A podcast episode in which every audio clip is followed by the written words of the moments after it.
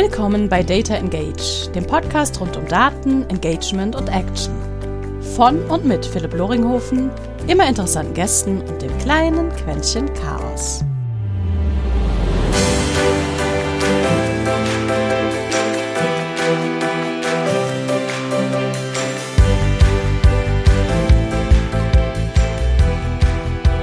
Und herzlich willkommen zu einer weiteren Folge Data Engage einem kleinen Podcast rund um Daten, Analytics, Marketing, Sales und was wir damit alles tun können. Heute zu Besuch zum zweiten Mal zwei Jungs. Mal schauen, ob ich daraus vielleicht demnächst irgendwann mal ein, ein gemischtes Couple kriege oder zwei Damen. Who knows? Aber auf alle Fälle auf die zwei bin ich aufmerksam geworden, so wie auf die anderen auch durch ihren Podcast. Also äh, man merke langsam ein Muster. Ich höre Podcasts äh, und davon nicht zu wenige. Und in diesem Falle sitzen mir virtuell gegenüber Tim und Matja. Und ich habe einen Wunsch an euch zwei. Und ich habe euch im Vorgespräch ja schon vorgewarnt, dass ihr euch gegenseitig vorstellt. Ja, weil sonst äh, ist das Ganze ja immer langweilig. Das Einzige, was Matja schon richtig gesagt hat, äh, wir agieren heute sozusagen aus einem Dreiländereck. Ähm, und äh, jeder von uns war auf alle Fälle schon mal äh, in den beiden anderen Ländern. Jetzt dürft ihr raten, von welchen drei Ländern wir sprechen. Bei mir wisst ihr es vielleicht. Und äh, bei den anderen wisst ihr es vielleicht, wenn ihr ihren Podcast hört. Aber auf alle Fälle, Tim, möchtest du Matja einmal vorstellen? Äh, sehr gerne. Hallo Philipp. Ähm, Mattia ist die Art von Person, die, wenn man sein Handy zufällig im Schnee verliert und anruft, die den kleinen Vibrationen sich mit der Nase in den Schnee stürzt und versucht, das Handy wieder zu finden, wie er es bei mir in Davos gemacht hat. Und genauso macht er es mit Insight. Sobald er eine Spur hat, spürt er sich drauf. Cool. Es ist kurz, prägnant und äh, also, sowas hat man teilweise früher auch Bluthund genannt. Ja, vielleicht. Überlasse ich jetzt die Interpretation von jedem Einzelnen. Dann, vice versa. Ja, Tim ist ein toller Gastgeber, sowohl beim Podcasting als auch im Real Life. Er kennt sich bei Weinen gut aus, hat immer einen guten Weintipp. Und wenn ich mal dazu komme und Zeit habe für ein Schachspiel, dann ist er einer meiner Lieblingsgegner. nice. Danke fürs Spielt ihr analog oder digital dann? Beides. Beides. Oh. Hat das Thema, mit dem wir heute zu sprechen, zu sprechen was, was mit Schach zu tun? Könnte man das darauf übertragen? Ja, ja. Hm. Taktiken vielleicht. Man braucht Taktiken, Taktiken und eine Strategie. Man kann oh, testen. Ja, man muss seine Taktiken ausprobieren. Die großen Schachmeister haben auf alle Fälle jede Menge Experimente gefahren. Mit den beiden Herrschaften will ich heute sprechen über etwas, das ich testorientierte oder hypothesenorientierte Kultur nenne. Der Einsatz von Daten zur Ableitung und Herleitung von Hypothesen und was man dabei beachten sollte, was man dabei macht. Aber mal ganz vorne angefangen. Was ist für euch eigentlich Testen? Was ist das in eurer täglichen Arbeit? Warum sollten wir das Ganze eigentlich überhaupt tun? Also ganz weitläufig würde ich mal antworten, ist das das bewusste Machen von Dingen oder das bewusste Unternehmen von Sachen. Ähm, und ein Test ist dann für mich, und das ist ja für alle, für alle ein bisschen unterschiedlich, oder beziehungsweise es gibt ganz, ganz viele Arten von Testen beziehungsweise Experimenten ähm, wo ich eine Art von Änderung beiführe und schaue, ob das anders wird als vorher und wenn ja, ob das dann in die Richtung geht, die ich gerne will dabei. Ich verändere etwas und dann schaue ich, ob es anders wird, ob das Verhalten sich, sich dementsprechend Genau. Ja, stimmt, stimmt, ja. Mancher guckt ganz, Zuschauer sehen es ja nicht, aber mancher guckt gerade ganz tiefgründig in die, in die mm, Ferne. Ja. Ja, es ist für mich ist es ein Ausprobieren von verschiedenen Meinungen, Vermutungen, Hypothesen und ein bisschen als Proof of Concept, ob das wirklich im, im, im Markt verhebt und, und ankommt. Mhm. Mhm. Sehr businessorientiert. Aber ich mache zum Beispiel auch Experimente in meinem eigenen Leben. Und Matthias, glaube ich, auch. Aber zum Beispiel kann man ja auch selber viel ausprobieren. Also es fängt, es, es hat im Business angefangen, bis ich dann äh, überzeugt war und es in mein Leben mit übernommen habe. Das ist spannend. Da müsste man mal eine andere Folge drüber machen über. Mhm, das Es geht ja dann schon fast so ein bisschen in die, in die Richtung Lifehacking. Ähm, äh, äh, nennen wir es fancy Life Growth oder sowas. wir, wir, wir, wir etablieren jetzt gerade einen, einen neuen Buzzword. Nice. Ja, voll. Happiness ist die, ist die North Star Metric ist Happiness. Boom. Das würde, das würde sogar sehr passen. Hm. Tim, damit gibst du mir eine wunderbare Stallvorlage. Und zwar innerhalb eurer täglichen Arbeit. Und ihr arbeitet ja beide im Bereich UX und Conversion Rate Optimierung. Mancher schüttelt mit dem Kopf. Nicht, nicht, nein, seit, also ich seit, äh, seit August nicht mehr. Ich bin jetzt äh, ah, nur noch fürs Kreative und für Video und Podcast zuständig bei mir im Unternehmen. Von dem her, ja, habe ich mich ein bisschen vom, vom früher. Also, verabschiedet von Testing und Daten habe ich mich nicht. Ich habe mich nicht verabschiedet. Ähm, also, Testing und Daten sind auch beim Video sehr wichtig. Mhm. Aber äh, tagtägliches, ja, A-B-Testing und, und ähm, Sachen ausprobieren, da, da bin ich, also Crow oder UX Ja. bin ich nicht mehr drin. Aber mal aus eurer Historie. Was waren oder sind für euch eigentlich noch immer die wichtigsten Datenquellen, wenn es dann um das Inspirieren und das Kitzeln von neuen Testideen, neuen Hypothesen eigentlich geht? Also was lenkt euch da in die Richtung zu sagen, boah, da könnten wir mal tiefer reinschauen oder lass uns da doch, da merken wir gerade, dass es da irgendwie hakt. Ja, das ist eine sehr gute Frage.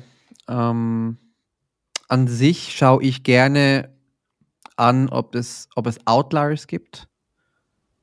Ähm, ob es irgendwelche Sachen gibt, die man sich gar nicht vorgestellt hat. Out of the box Sachen. Und auf der anderen Seite auch nach, ich suche gerne nach Trends, nach mh, Sachen, die sich immer wiederholen, repetitive sind. Und ähm, schau da tiefer rein. Mhm. Tim, gleich zu dir. Ich würde da gerade noch einmal nach wie, Muster in welcher Art und Weise Verhaltensweisen, die ihr eigentlich initial nicht eingeplant habt. Also sozusagen im Sinne, man, man kennt ja dieses schöne Bild, wo der Gärtner brav den Weg um die, den rechtwinkligen Weg angelegt hat und die Studenten latschen aber einmal querweg einen drüber. Also genau nach solchen Mustern. Also ich weiß nicht, dürfte man jetzt Anti-Patterns nennen? Ähm, oder wie erkennst du da, da drin Muster? Genau sowas, ja. Tim, deine Überlegungszeit ist vorbei. Oh no. Äh, ich habe nichts, Herr Lehrer.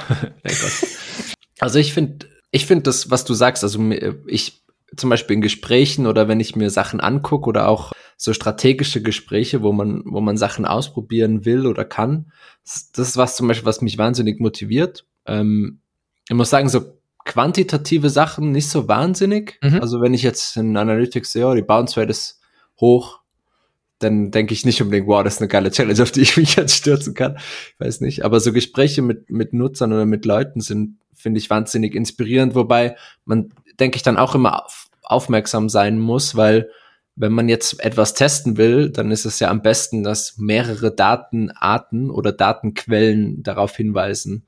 Also dass man es zum Beispiel, man sieht im Analytics, dass, dass die Hypothese, die man hat, eventuell was sein könnte, ein Potenzial sein könnte. Man sieht es in äh, qualitativen Daten, vielleicht in Best Practices auch. Ähm, weil nur dann kannst du wissen, dass du äh, quasi wirklich äh, auf ein großes Potenzial abzielst, weil ich glaube, es kennt jeder, man war schon häufig sehr, sehr äh, ähm, freudig, in freudiger Erwartung auf ein Testresultat, was man äh, mit viel Energie gepusht hat und das wurde dann absolut überhaupt gar nichts.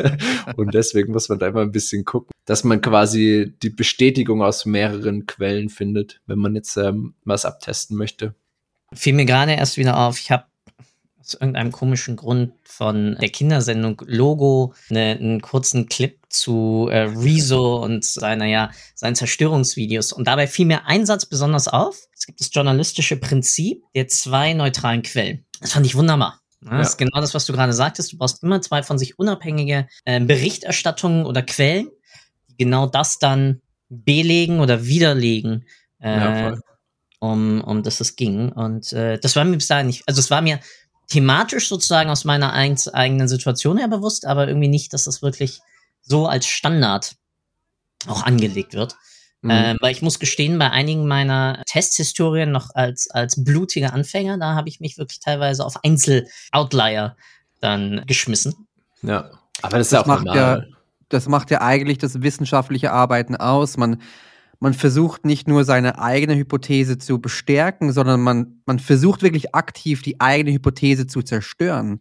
Ja. Und sobald sie nicht zerstörbar ist, mit allem Aufwand, Mühe und Ressourcen, dann kann man sagen, okay, das ist eine richtig gute Hypothese und die klappt. Also da gibt es keine Kritik oder äh, keine vali ja, valide oder legitime Kritik. Jetzt hast ja. du aber Objektivität ziemlich episch ausgedrückt. ja. Ja, aber es stimmt ja. Also Falsifikation ist ja äh, genau dafür die Grundlage und äh, dafür brauchst du ja nun mal ähm, Daten. Äh, ja. Was ganz Spannendes auch wieder als Frage an euch beide.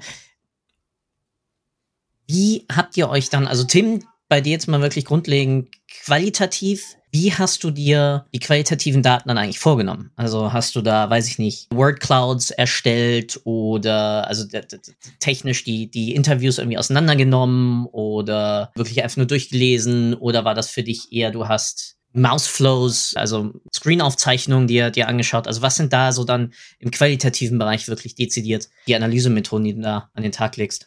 Hm. Dazu muss man noch Disclaimer quasi, ich habe das auch schon selber gemacht, aber ich mache das auch viel nicht mehr selber. Deswegen äh, daher einfach nur kurz die Info. Aber ich finde, es kommt ein bisschen drauf an, was man wissen will, oder? Manchmal will man einfach strategisch äh, gerne wissen, in was für eine Richtung soll sich denn eventuell ein Produkt entwickeln oder ein Feature oder was auch immer. Und manchmal geht es ganz, ganz konkret um darum, quasi funktioniert mein Kaufflow, zum Beispiel Sektor E-Commerce. Ähm, oder funktionieren so die Main Tasks, die man will auf der Webseite. Und man kann dann, und dafür gibt's dann eben quasi verschiedene Tools. Oder so strategisch würde ich immer sehr, sehr qualitativ interviewmäßig dann vorgehen. Da bringt der Hotjar dann natürlich nichts, weil Während Hotjar natürlich ein bisschen qualitativer wird, kannst du natürlich nicht den Gedankengang erforschen, wie wenn jetzt jemand vor dir sitzt und du ihm sagst, äh, mach mal was in den Warenkorb oder was auch immer für Tasks man dann hat. Dann kann ich quasi auch die Maus sehen in Hotjar, aber ich kann ja nicht sehen, ob ihn jetzt was irritiert oder ob er sich jetzt kurz ein Bier holen geht und deswegen macht er nichts. Und da ist es, glaube ich, sehr wichtig, einfach sich so diese verschiedenen Sachen rauszusuchen und auch einfach dann mit, mit der Quantität in der Qualität zu arbeiten, weil die Meinung von einzelnen Leuten ist dann immer auch nett oder kann einen auch auf einen Hinweis geben, aber es wird dann bedeutend, und da kommen wir wieder zu beiden Quellen, oder? Wenn man aus mehreren, von mehreren Leuten das gleiche Feedback letztendlich bekommt, dann weißt du, dass du nicht irgendwie vielleicht jemanden, der irgendwas nicht so gern hat, erwischt hast, sondern dass du wirklich auch was hast, was, ähm, ja, was die Leute vielleicht stört oder davon abhält, ihr Ziel zu machen oder auch irgendwas, was sie wollen und wo du dein neues Produkt oder dein Produkt in, in die Richtung entwickeln kannst. Ja, Tim hat gerade was echt Spannendes angesprochen und zwar, dass ich nicht die Odd Ones Out sozusagen anschaue. Und was ähnliches, Matthias, hattest du ja auch schon gerade angesprochen. Wie kann ich erkennen, dass ich es nicht gerade mit irgendeiner Art von Outlier-Verhalten ähm, zu tun habe? Also hast du da in deiner Erfahrung schon irgendwelche Systematiken entwickelt oder entwickeln können, du sagst, okay, hey, ähm, dir vielleicht deren Bestellhistorie an oder, oder schau dir an, von wo aus sie bestellen oder welches Zahlungsmittel sie benutzen. Also gibt's für dich so, besonders mit deiner E-Commerce-Erfahrung, ähm, gibt's da Triggerpunkte, wo du sagst, hey, daran kannst du erstmal sehen, okay, das ist jetzt mal wirklich der Odd One Out? Das ist eine gute Frage. Mm, das ist so der Grund bei diesen Outliers, und wenn man es nur quantitativ anschaut, ist so ein Grund, warum ich oft nicht zurechtkomme. Es ist, ich finde, es ist eine Blackbox. Man, man sieht, dass etwas passiert ist. Man sieht das was. Aber man, man, man sieht nicht das Warum. Warum ist es jetzt passiert? Welche, welche Begründung? War, war, war das irgendwie falsch? Kam, kam die Person da nicht zurecht und so weiter? Und da, ähm, wie, wie Tim auch gerade schön beschildert hat, gehe ich gerne ins Qualitative rein ähm, um einfach diese Outlier zu, ja, zu begründen. Zu sehen, okay, war es wirklich ein Outlier, war es die absolute Ausnahme, eine Person von 100 oder von 1000? Oder ist es ein, ein anfangender Trend, der, der auftauchen könnte? Und dann gehe ich, da gehe ich auch rein in die, in die Befragung, Kundenbefragung beispielsweise. ähm, hol so ein 1 zu 1 Feedback, mach auch gerne Umfragen mit, mit offenen Antworten. Und äh, ja, wenn es generell ums Allgemeine geht, dann, dann User-Tests. Also zum Beispiel eine Hero-Section mal testen lassen, anschauen lassen von 40, 50, 60 Leuten ähm, aus der Zielgruppe oder, oder mal Visuals aus, austesten lassen. Ja. Ja, aber nur weil jetzt einer, weil du qualitativ, äh, quantitativ siehst, dass einer irgendwas anders gemacht hat als tausend andere, gehst du ja nicht in ein User-Interview rein, oder? Oder wann siehst du dann, dass es Nee, wenn es einer aus tausend ist, nicht, aber wenn es wenn's, wenn's natürlich irgendwann äh, signifikant, ja, signifikant hoch genug ist, dann, dann werde ich schon nachschauen. Also wenn es einer von tausend ist, dann ist es, dann ist es klar, dann ist es egal. Dann ist es halt eine Ausnahme gewesen, offensichtlich. Aber wenn es so anfängt, keine Ahnung, einer von 100 oder 10 von 100, dann mhm. würde ich schon danach äh, qualitativ reingehen, tiefer. Hm. Ich habe da witzigerweise gerade bei, bei, einem Kunden genau so etwas, wo erstmal es sah, sah sehr stark nach einem Outlier aus und dann haben wir wirklich mal die Audience brav äh, zerschnitten und dann gemerkt, okay, ähm, es liegt zusammen mit äh, einem besonderen Browsertyp und das Ganze dann auch noch als mhm. In-App-Browser und damit hatten wir Render-Probleme und damit war das Verhalten auf einmal. Also ähm, da, da haben wir, ich glaube, angefangen zu Anfang, als wir es gesehen haben, waren es vielleicht irgendwie zehn. Mhm. Und dann haben wir aber auf dem Kanal irgendwann das Spending hochgedreht und auf einmal hatten wir halt echt einen signifikanten Anteil. Klar, dann könnte man jetzt sagen, okay, hey, das vorherige ey, äh, reine Dev-Testing war irgendwie Schrott, aber ähm, das bringt mich zu der Frage, beim Entwickeln von Hypothesen generell. Was ist da so euer Vorgehen? Was sind da so eure Best Practices? Ähm, man hat ja immer mehr oder minder diese klassische, dieses klassische Template. Wenn, na, na, na, dann, na, na, na, weil, na, na, na. Jetzt kann man sich das so ausfüllen, wie man das möchte. so negativ, ich mache das Template immer und du machst es so fertig. nein, nein, nein, gar nicht. Sondern ähm, wie ist da am besten, also was ist da eure Best Practice, um eine nachhaltig, kann man sagen, sinnvolle Hypothese zu formulieren? Hm. Oder eine, die, die, die, nein, man kann es noch besser sagen, um eine Hypothese zu formulieren, die zu weiterer Exploration anregt, zu formulieren. Was sind da so eure Tipps? Uh, weitere Exploration. Das klingt fancy. Ja, weil ist das nicht die Grundlage von, von, von Testing eigentlich? Ja, Wir wissen ja schon, nie, ja. Ob, wir das, ob wir das Optimum erreicht haben. Ja, das stimmt. Also ich hätte da ein Best Practice, das ich gerne anwende, oder drei. Ähm, keine Hypothese, keine Idee ist zu verrückt oder schlecht. Jede Hypothese ist valide, bis sie getestet worden ist. Immer aufschreiben. Vor allem die Ideen, die, die nachts vom Schlafen gehen, aufkommen. und ähm, sobald die aufgeschrieben sind, unbedingt priorisieren. Mhm. Weil die, die Sachen, die entweder keinen Impact haben, zu aufwendig sind ähm, oder einfach zu viele Ressourcen verschlingen, sollte man nicht äh, als erstes angehen. Kommt natürlich darauf an, wie man es priorisiert. Mhm, mhm. Ja, da hattet ihr ja auch eine schöne Episode zu. Ja, ganzen Thema die verlinke ich sehr gerne unten in den Show Notes für alle anderen. Ähm, Danke, Philipp. Kleine, kleiner, kleiner Seitenhieb. Matja, gibst zu, du hast einen Whiteboard und einen, und einen waterfesten Stift im, in der Dusche, um, um Testhypothesen aufzuschreiben. Wenn du schon sagst, nachts auch bitte. Wachst du nachts auf Geil. und schreibst irgendwas? Ich habe ein, äh, im, im Nachttisch neben meinem Bett habe ich ein, ein kleines schwarzes Büchlein. Oh, und äh, da schreibe ich, da schreibe ich Sachen rein, also Träume schreibe ich rein, aber auch Sachen, die mir einfach so während der Nacht oder, oder vom Schlafengehen fallen. Übrigens, man kann die Träume, also die Theorie ist, man kann Träume irgendwann besser steuern, wenn man sie immer aufschreibt. Ich bin noch nicht an dem Punkt angekommen, aber ähm, hoffentlich irgendwann, ja. Ja, Lucid Dreaming macht Spaß. Das äh, ist, eine, ist, eine, ist, eine, sehr praktische Sache. Tim, sorry, dich ganz nee, äh, okay. unterbrochen. Ich weiß gar nicht mehr, was ich gesagt habe. Aber also ich bilde Hypothesen immer auf wenn dann weil. Mhm. Ähm, ich finde das dass das einen so ein bisschen zwingt, ein paar mehr Gesichtspunkte oder Perspektiven mit reinzubringen. Ähm, und dann gibt es auch zwei Systeme, quasi wie man dann die Hypothese beweisen kann, oder? Manche Leute machen eine Hypothese gleich ein Experiment und dann ja oder nein. Und es gibt ja auch, dass du quasi die Hypothese machst, dann denkst du dir erstmal Experimente aus, wie du denn überhaupt auf diese Hypothese dann äh, beweisen oder auch, auch äh, nicht beweisen könntest. Da bin ich momentan ein bisschen am Experimentieren, wie, was, was quasi besser ist, gerade weil jetzt auch ähm, ich ein bisschen planungs robuster werden will. Mhm. Und da bin ich gerade am Experimentieren damit, wenn man quasi Hypothesen hat und dann darauf mehrere Experimente brainstormt und dann nicht mehr die Hypothesen, sondern die Experimente quasi priorisiert, ob es dann bessere Ergebnisse gibt oder nicht. Da bin ich, aber habe ich noch keine so Insights draus. Auch wieder zwei Quellenprinzip ein bisschen, ne? Ja. Aber. Also ich bin auch ein starker Verfechter von einer Hypothese definiert einen Problemraum und dann versuche ich über die mhm. Experimente mhm. Lösungen dafür. Also es kommt bei mir ein bisschen auch aus dem Bereich Venture Development. Ja. Schwer aus der, aus der Sichtweise. Ich habe erstmal eine Art Problem-Solution-Fit und dann habe ich eine ähm, sozusagen Market-Product-Fit wiederum dabei aus, aus den beiden Perspektiven. Weil ich kann ja, habe ja eine Hypothese und die Lösung dessen basiert ja im Endeffekt bei allem, was wir machen, auf der Art und Weise der Kommunikation. Weil auch eine Website ist ja nichts anderes als ein kommunikatives Medium, das nun durch Grafiken, Text etc. mich hinführt zu einer gewissen perspektivischen Lösung.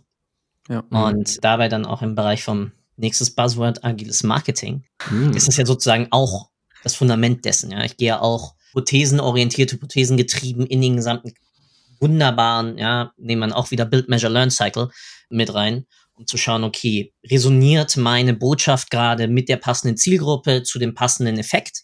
Ja, und bis wohin kann ich dann eigentlich genau auch die Systematiken, die eine Veränderung der Botschaft, eine Veränderung des Creatives etc. sozusagen auch innerhalb der einzelnen Customer Journeys überhaupt verzeichnen. Also nur weil mhm. ich jemand, sagen wir mal, vorneweg auslöse mit, hey, du kriegst jetzt das beste Paar Schuhe, das, wenn du auftrittst, dich auch wieder nach oben federt und deswegen läufst du 15 Prozent schneller, ähm, sorgt das wirklich hinten weg, nur weil die Botschaft für sie so cool ist, auch dazu, dass ich einen höheren Checkout-Effekt wirklich habe. Ja?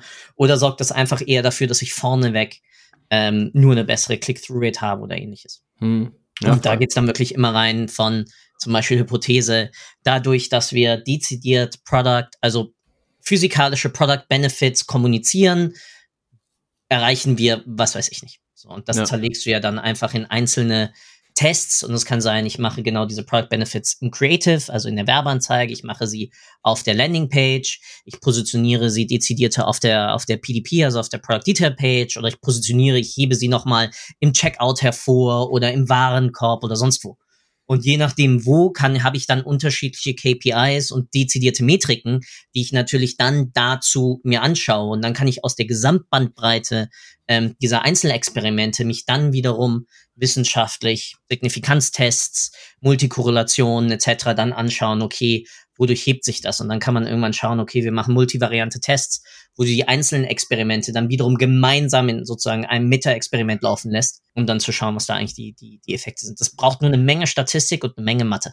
ja, das stimmt. Wobei heutzutage übernehmen dir die Testing-Programme ja schon wahnsinnig viel. Und ja, statistisch gesehen, ich meine, also ehrlich gesagt habe ich bisher einfach immer Gruppe A in einen Rechner reingemacht, Gruppe B in einen Rechner, die Conversions eingetragen und dann hat mir das Tool gesagt, ob es signifikant ist oder nicht. das ist spannend. Da will, ich, da will ich mal einbohren. Das bedeutet, du hast die relativ oft, also es ist jetzt nicht wertend, wichtig, nicht wertend, meistens immer eher ein Conversion-Ziel angeschaut oder noch weitere Attribute drumherum? Also ich schaue, also du testest ja auf ein Conversion-Ziel, ne? Das daraufhin berechnest du ja dann auch die Testmenge und das beeinflusst ja dann die Endsignifikanz von dem Test. Aber also natürlich essentiell ist, dass man sich dann auch die Matrix äh, drumherum immer noch mit anschaut. Und wenn man dann äh, mit irgendwas hausieren gehen will oder auch in irgendeinem Segment oder sowas, also wobei ich nie so arg tief in die Segmente gehe, da ist dann auch wieder Statistik Alpha-Fehler. Aber wenn man jetzt, wenn einem zum Beispiel ein, ein Subsegment einfällt oder eine Metrik oder sowas, dann checke ich die schon nochmal so durch. Ja, ich bin jetzt kein äh, Statistikexperte, aber bisher habe ich das probiert immer so quasi nochmal zu testen, beziehungsweise einfach zu wissen, wie sicher man ist, oder? Und gerade weil ich auch viel mit Unternehmen arbeite oder wo man manchmal einfach wenig Traffic hat, habe ich mir auch, würde ich sagen, einen relativ pragmatischen Ansatz manchmal auch angewöhnt, dass wenn sich halt in zwei Wochen nichts ändert, dann ist das halt auch vielleicht danach, danach kommt dann vielleicht auch nicht mehr so viel, da hat man dann quasi vielleicht im Kontrast ein bisschen was verpasst. Sorry, Matthias, das ist nicht abgesprochen mit Tim, aber der legt mir einfach die, die, die einzelnen guten äh, Fragen. Cookies. Ähm, So, ähm, so ist er auch mit mir, ist okay. Tim, Gratulation.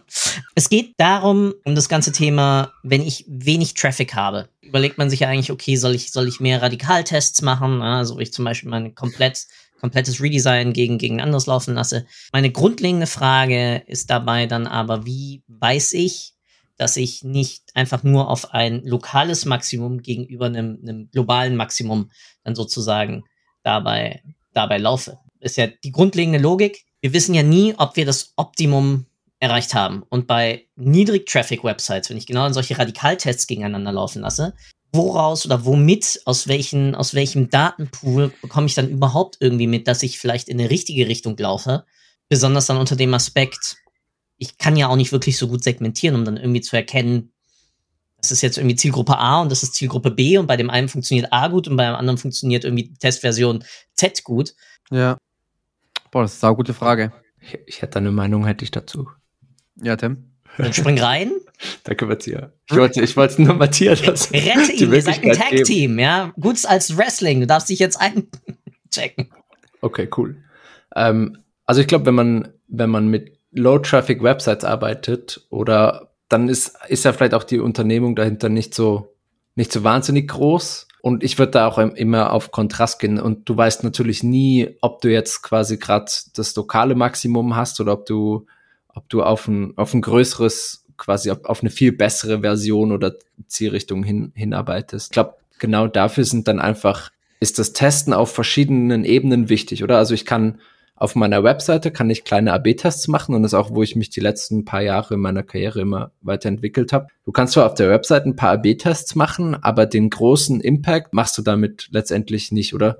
Sondern du kommst eigentlich erst, wenn du auf Business-Ebene probierst äh, oder auch auf Business-Ebene diese Philosophien anwendest und schaust, was wollen meine Nutzer? Gibt es da irgendwelche, Matthias gesagt, irgendwelche Trends, die irgendwo hingehen, wo ich vielleicht was liefern kann, was sonst niemand tut?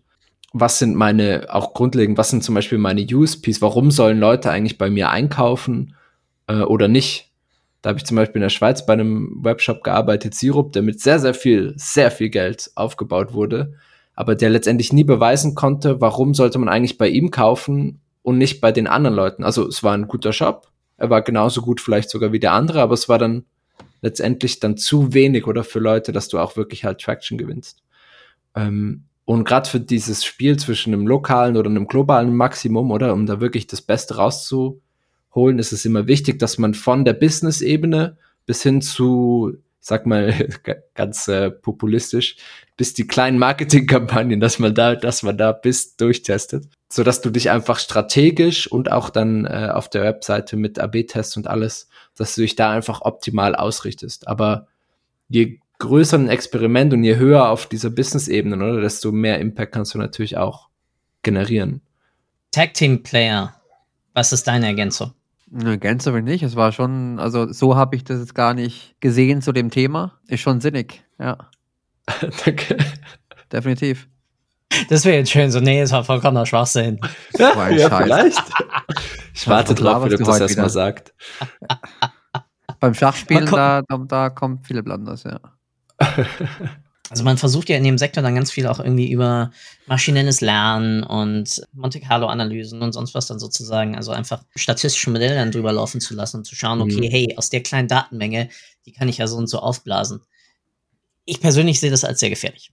Ja, auch wenn dann äh, größere Toolanbieter, in diesem Fall nicht in Google Optimize, aber ein paar andere Player am Markt da schon nach und nach reingehen und sagen, hey, ja, besonders durch Cookie-Apokalypse, ähm, wir haben äh, Tracking-Problematiken, wir haben Herausforderungen jetzt weitergehend durch Adblocker, ETP, ITP etc. Deswegen da letzte abschließende Frage. Der größte Anteil der Testing-Tools da draußen laufen ja jetzt server, äh, sorry, browserseitig. Jetzt habe ich schon fast verraten, worauf ich hinaus will. Ähm, wie ist eure Erfahrung, und da wieder offen, ähm, habt ihr Erfahrung mit serverseitigen AB-Testing-Suits? Also jenseits mal Und ähm, wie ist da so eure Erfahrung, was auch wiederum die Datenstabilität angeht? Weil ich in meiner Historie früher, äh, wir hatten ziemliche Herausforderungen damals, als ich noch bei Lamudi war, mit einem größeren Player und mit dem gesamten serverseitigen Setup, so dass wir das komplette Tool rausgeschmissen haben. Teilen ein kompletter, kompletter Müll. Deswegen, also, wie ist da bis jetzt eure Erfahrung gewesen? Natürlich habe ich euch jetzt gebiased. Tut mir sehr leid. Nicht neutral gewesen. Naja, man kann nicht jeden Tag eine gute Podcast-Folge hören, meine lieben Zuhörer. Alter! das war ein Scherz. Okay. Okay. Das jetzt, jetzt, jetzt ist jetzt, ja, jetzt der Fight on. Jetzt, ja, also, jetzt, jetzt hau aber auch eine sinnvolle Antwort raus, mein Lieber. Na, jetzt darf Matthias uh. sprechen, ich rede so viel. Also ich habe absolut keine Erfahrung im Server-Side-Testing. Gut, ich äh, habe es ein paar Mal schon gemacht und es ist halt so ein bisschen, ähm, je nachdem, was man für eine Lösung hat oder was für, was für ein Tool. Ähm, wo ich jetzt zuletzt gearbeitet hatte, da haben wir ähm, serverseitiges AB-Testing benutzt für Sachen, die wir wirklich ganz global ändern und nicht einfach nur auf einer Seite. Ähm, da haben wir sogar dieses AB-Testing-Funktionalität von Netlify benutzt. Also es ist ein Hoster und dort konntest du schon direkt auf A oder B umswitchen. Und das haben wir zum Beispiel für so Sachen benutzt wie eine ganze Navigation, eine neue zu testen. Also die hatten wir vorher natürlich konzipiert und qualitativ getestet.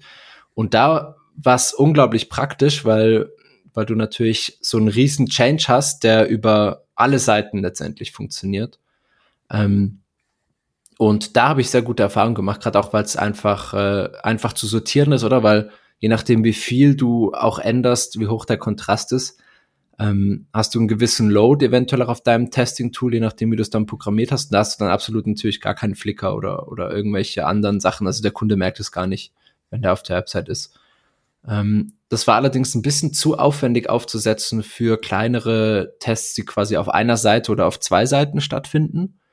Ähm, und dann haben wir so da die Balance gefunden. Also die kleinen Tests haben wir damit Optimize gemacht. Google Suite natürlich haben wir auch schon ein paar Mal gesagt, äh, Matthias, unschlagbar, ist einfach kostenlos. Ja. ja. Und dann die serverseitige Option mit, äh, mit diesem Hoster, das war eigentlich wirklich ganz cool. Das haben wir so entdeckt. Also wir waren gar nie äh, quasi dran irgendwie, haben das nicht ausgesucht, weil das ging, ähm, sondern das haben wir irgendwann gedacht, äh, okay, krass, wie können wir das mal einsetzen? Ähm, ein komplett serverseitiges Testing habe ich jetzt aber noch nicht benutzt. Also, oder also für komplett alle Tests oder was es da für Nachteile gibt. Was wären denn die jetzt die Vorteile von nur Server-Side versus Client-Side? Am Ende des Tages ist es die Datenstabilität. Weil du einfach natürlich, also alle Testing-Suits werden geblockt. Ja, das mhm. stimmt. Und du brauchst auch, weil du die Daten größtenteils außer mit Chameleon alle Daten automatisch in die USA gehen, auch immer einen Opt-in. Du darfst sie gar nicht erst laufen haben. Ja. Weil du serverseitig laufen lässt, ist es dein Ökosystem, sind es deine Daten. Also das ist beim, beim Plain Server-Side, es gibt zum Beispiel auch von Optimize und ähm, vom Visual Website Optimizer gibt es auch SDKs, die du serverseitig bei dir implementierst, die das Rendering vornehmen und dann die Daten aber trotzdem über Server-to-Server-Communication dann an sich, an, an sie schicken. Die Daten sind aber insoweit pseudonymisiert, dass du damit eigentlich auch keine Probleme hast. Also da musst du ein bisschen darauf achten, dass da keine P2-Informationen, also persönlich identifizierbare Informationen mhm. an sie weiterleitest. Ähm, aber dann ist es, äh, deswegen, also ich kann es immer mehr nur empfehlen. Äh, man muss klar klassisch AA-Tests und so durchführen und einfach schauen, dass die ganze Grundlage einfach stimmt. Aber dann ist es gegenüber jeglicher Browser-Komponente, besonders bei größeren Tests etc. Mhm, ja, voll. Abschließend, ich habe einmal immer die Regel, dass äh, jetzt zum Abschluss ihr sagen dürft, tun dürft, äh, was auch immer ihr möchtet. Ihr dürft euch nur nicht bei mir bedanken. Aber einen zusätzlichen Wunsch hätte ich noch. Das möchte ich ab jetzt nämlich in meinem Podcast einführen und deswegen, das ist jetzt ein First. Also Gratulation und vielen Dank, dass ihr dabei seid.